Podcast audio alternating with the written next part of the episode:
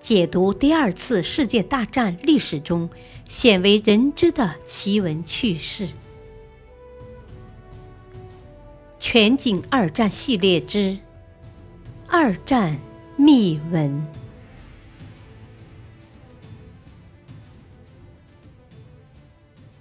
第三章：神秘的布莱德雷庄园。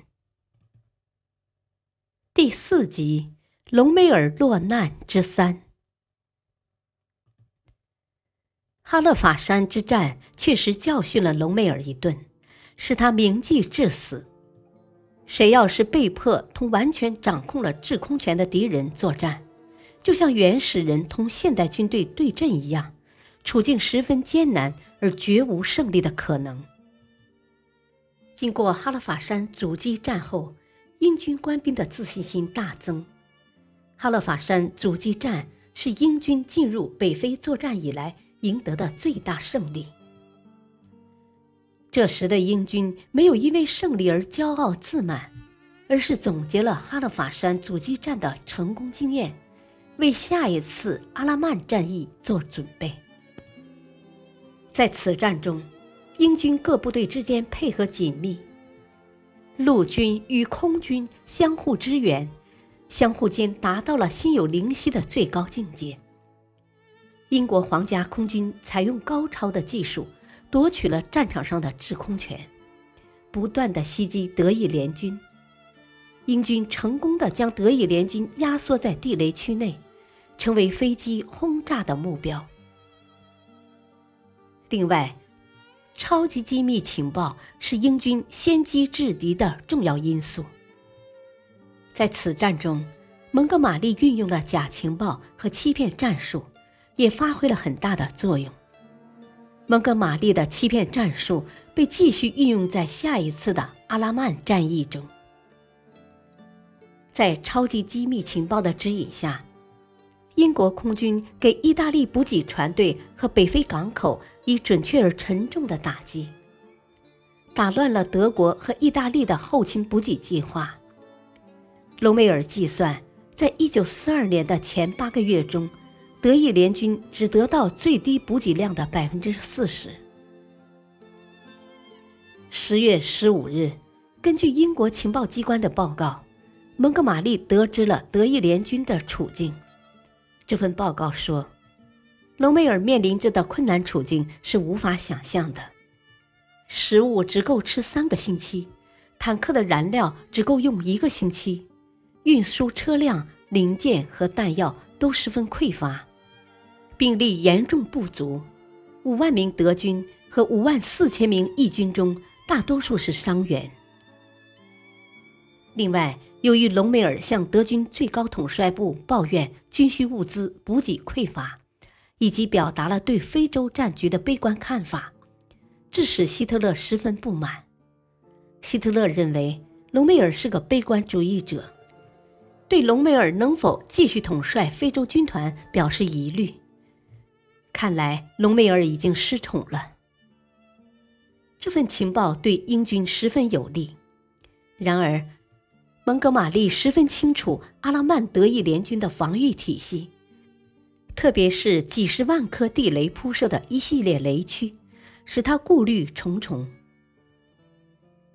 十月六日，蒙哥马利改变捷足计划。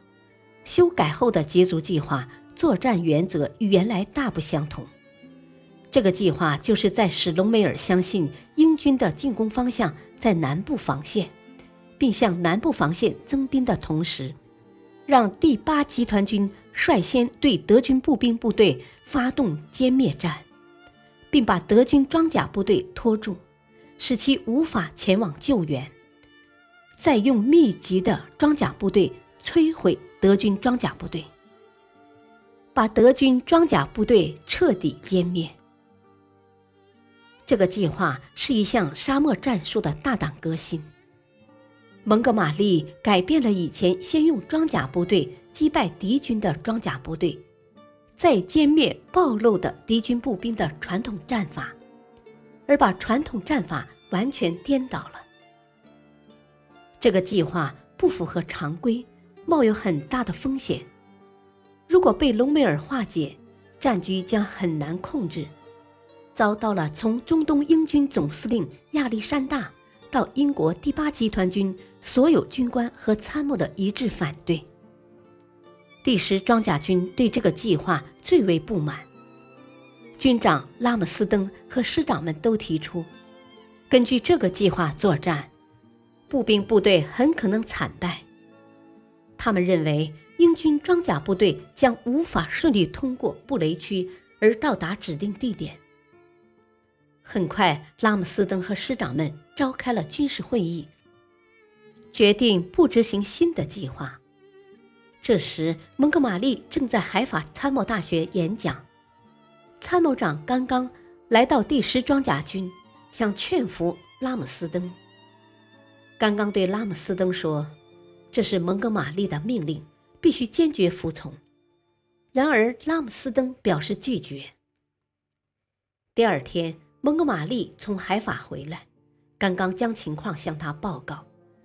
蒙哥马利生气地说：“快把拉姆斯登喊来。”不久，拉姆斯登前来报道，蒙哥马利把他训斥了一通。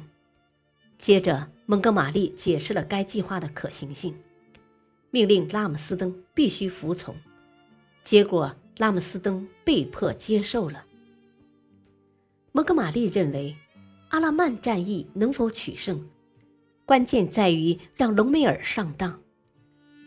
为此，蒙哥马利进行了代号为“伯特伦”的欺骗计划。伯特伦计划的主要目的就是把准备从北面发起进攻的部队藏起来，不让德军发现。相应的，需要制造。从南部防线进攻的假象。感谢收听，下期继续播讲隆美尔落难之四。敬请收听，再会。